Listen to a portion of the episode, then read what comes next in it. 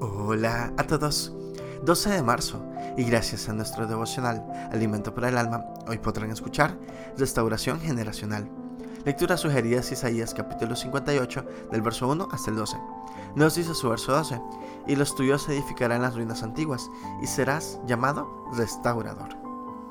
Si bien esta promesa parece ser literal y aplicarse a la restauración de las ruinas con las que quedó convertido Judá luego de su invasión y destrucción por parte del ejército babilonio, la promesa va más allá de la reconstrucción material del país.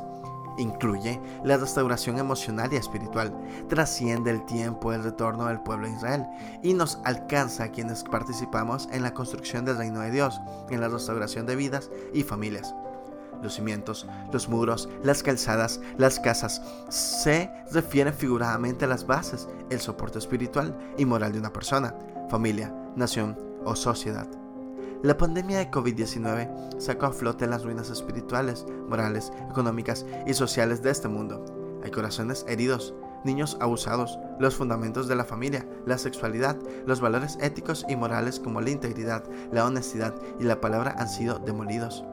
Principios como la centralidad de la Biblia, el concepto de pecado, la necesidad del arrepentimiento y de una vida de santidad están siendo socavados.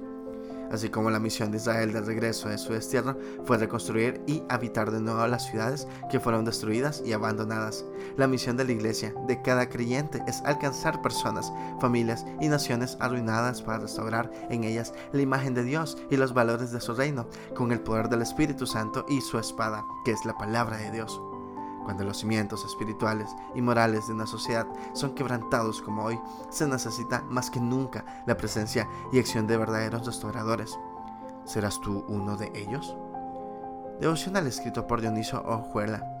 En Colombia, Dios restaura y restituye. Sé su instrumento. Muchas gracias por escuchar.